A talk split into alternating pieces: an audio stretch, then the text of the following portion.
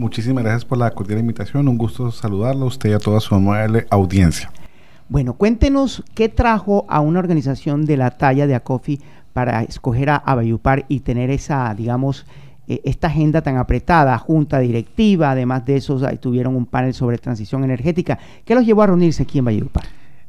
Quizás lo más importante es el compromiso con todas las regiones. Cuando su entidad lleva el nombre del país, su representación debe ser en todo el país y es muy valioso conocer los aportes de cada una de las regiones. Sin duda el Cesar tiene potenciales en diversas áreas, como conversábamos informalmente, el tema ambiente minero energético es muy importante, el tema agroindustrial y detrás de eso está la ingeniería. Entonces es una gran oportunidad que decanos de todo el país, en nuestra junta directiva son 11 universidades de, diversas regiones, conozcan qué se hace en el Cesar. Para... Doctor Luis Alberto, eh, ¿a COFIL la integran tanto universidades públicas como privadas? Sí, señor. Cuéntenos quiénes las integran. En la actualidad hay 131 universidades de todo el país, las más reconocidas, unas mucho más jóvenes que obviamente oferten programas de, de ingeniería. Se hace trabajo en todos los niveles de formación, tanto pregrado como posgrado. Usted nos decía que los une el nombre, pero no el apellido, es decir, incluye todas las ingenierías, toda la facultad de ingeniería, pero independiente si es de minas, ambiental, industrial, etcétera. ¿Nos explica un poco más? efectivamente. Obviamente, bajo la denominación de ingeniería, pues digamos a nivel histórico, pues surge de la ingeniería militar, la ingeniería civil, pero obviamente el siglo XX comenzó pues a, a trabajar la parte ya de ingeniería mecánica, ingeniería industrial, y como usted efectivamente lo menciona, nos une el nombre, tenemos cierto tronco común, pero la parte específica, pues de acuerdo al área que pues, desempeñe o el interés que haya, hay diversas denominaciones. En, Colombia le puedo decir que hay más de 120 denominaciones diferentes de ingeniería. Sí, señor. Y bueno, ¿y cómo les fue en esta reunión que, tuvieron en, en la mañana de hoy? Muy bien, esta mañana tuvimos consejo directivo, que es pues como, como cualquier entidad pues, de orden administrativo, con varios temas de interés.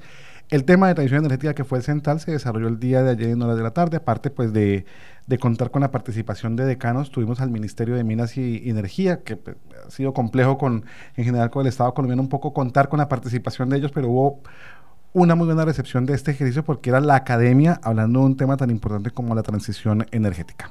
Precisamente el Ministerio de Minas envió a, varios delegados, entre ellos vino de el, Pablo Yesid Fajardo, director de Minería Empresarial, e hizo una presentación sobre el tema de, de esto que es tan, eh, está en, boga, pero además es necesario por todo el, problema del cambio climático que tenemos, que es la transición energética a la que le han añadido un apellido, la palabra justa, transición energética justa.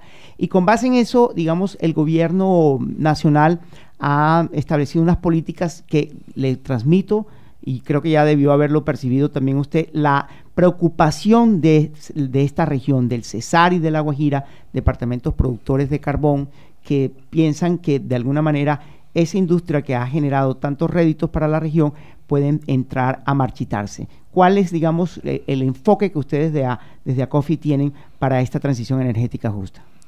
Bueno, nosotros consideramos que es necesaria la transición energética finalmente hay un fenómeno de cambio climático que pues nos está impactando en, muchas cosas. Usted lo mencionaba al inicio, la temperatura que tenemos hoy en Valledupar, eh, algo de eso ha de, tener. Entonces, pues efectivamente tenemos que entender que hemos entrado en un cambio. Lo debatible es el ritmo. Ayer uno de los invitados expresaba, me he visto despacio para llegar rápido.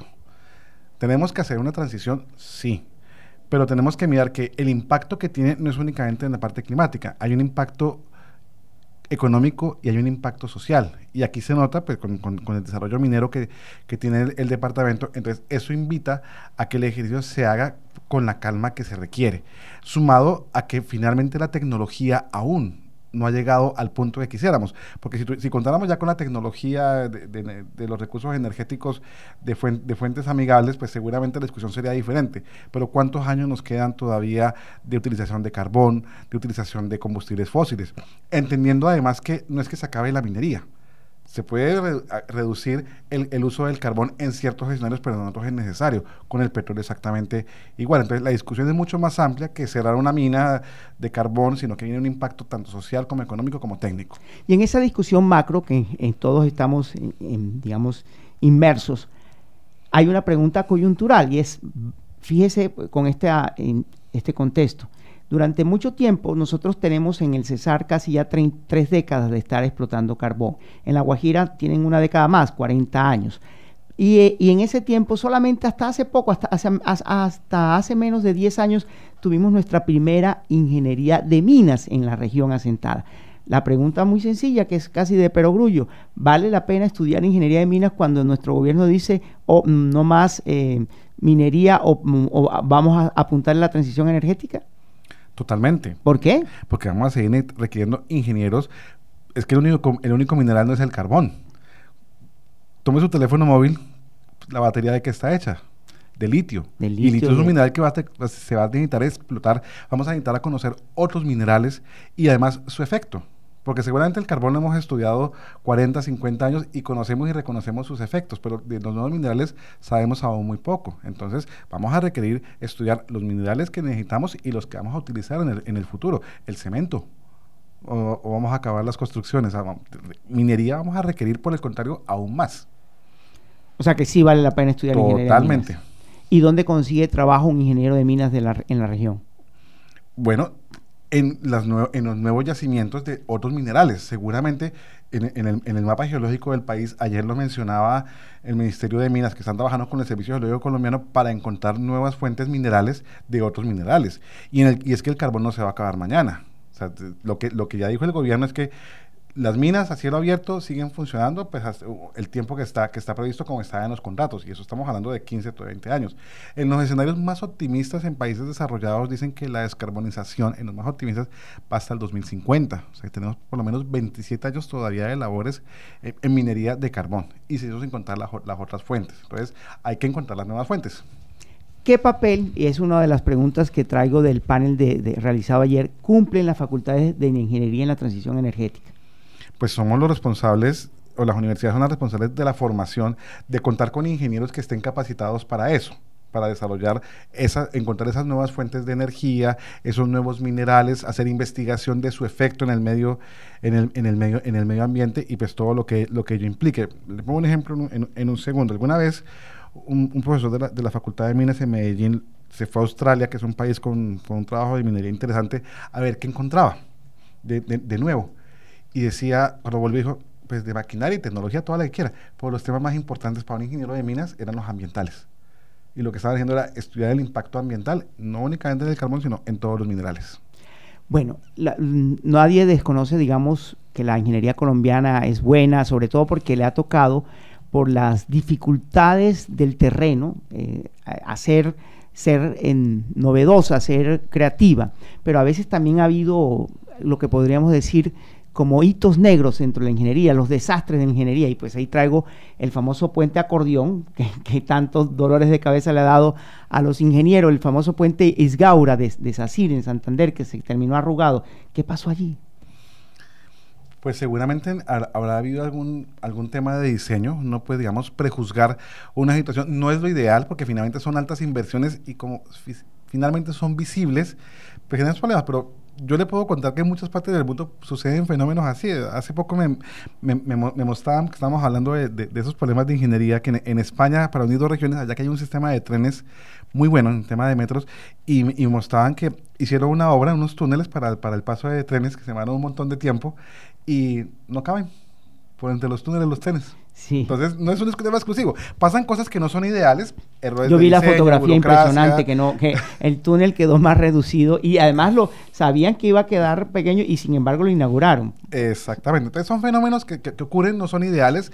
Hay una suma de cosas. Encontrar una sola causa es, es difícil. Obviamente, a veces hay fenómenos de corrupción que no, que no contribuyen a esos temas, pero la misma ingeniería debe encargarse y hay que mirar los resultados positivos que se tienen.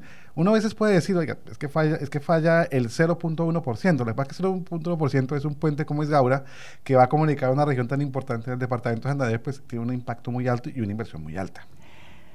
Eh, estamos hablando con Luis Alberto González Araujo, quien además tiene familia oriunda de La Paz, César, aquí, aquí al, al lado de Valledupar. Ingeniero, así como Mm, los, los, ingenieros han venido mm, propiciando en el tema, digamos, de la contratación estatal, los pliegos tipos, que para que haya reglas, haya transparencia en la, digamos, en la contratación. también se ha vuelto em, un, lugar común decir que las firmas de ingeniería en Colombia tienen más abogados que ingenieros. ¿Es eso cierto? No necesariamente. Lo que pasa es que el sistema de contratación colombiano es complejo y exige muchas veces que, los abogados pues tengan una labor, importante. Yo, creo que uno no puede castigar ninguna, profesión. Lo que toca es saber organizar el país desde la parte política, la parte técnica y la parte administrativa. Con el, con el caso que estaba viendo de, la transición energética, nosotros el mensaje que estamos dando es que los ingenieros tenemos un papel protagónico.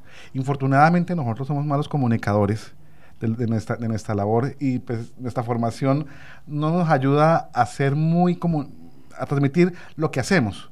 Entonces, nosotros tenemos que ser un papel protagónico y ser un accionante cuando se inician las cosas, no cuando a mitad del camino para solucionarlas. Entonces, eh, ahí está el tema. Bueno, finalmente, ya se nos está acabando el tiempo, el mensaje para los, las personas que, sobre todo los, los estudiantes de bachillerato que no tienen claro su vocación. ¿Cómo puede una persona eh, saber a, cuando ya está terminando su, su, año de lo que es la, preparación básica, determinar si se enfoca por una u otra? Sobre todo porque las ingenierías dan miedo, ¿no? El tema del cálculo, de toda la, matemática que toca ver allí, para que no se le caigan los puentes, los puentes precisamente. Bueno, cuando usted estudia cualquier profesión, tiene una responsabilidad y tiene un compromiso alto. Eh, aquí no, a, los ingenieros nos corresponde una fuerte formación de matemáticas y ciencias, sí. Lo que pasa es que es matemáticas y ciencias para el desarrollo, para mi beneficio personal, porque uno tiene que estudiar una profesión también en, e, e, en un punto alto para mí también tener una mejor calidad de vida. Pero asociada a esa calidad de vida es la calidad de vida de los demás. Cuando usted hace un acueducto, cuando diseña y ya lo ve funcionando, usted le cambió la vida a una ciudad. Cuando usted lleva una, una vía que se demoraba una trocha en recorrer 10 kilómetros, como veíamos alguna vez en el Casanare, 3 horas, y usted hace una vía y se demora 15 minutos, usted le está cambiando la calidad de vida a las personas. Cuando tiene un sistema de transporte que le garantiza que usted va a llegar en 40 minutos a su casa, en Bogotá que es tan complejo, pues sin duda usted está cambiando la vida de las personas. Entonces la ingeniería es eso, es cambiar la vida de las personas para el desarrollo social y económico de una región y de un país. ¿Cuándo es el Día del Ingeniero?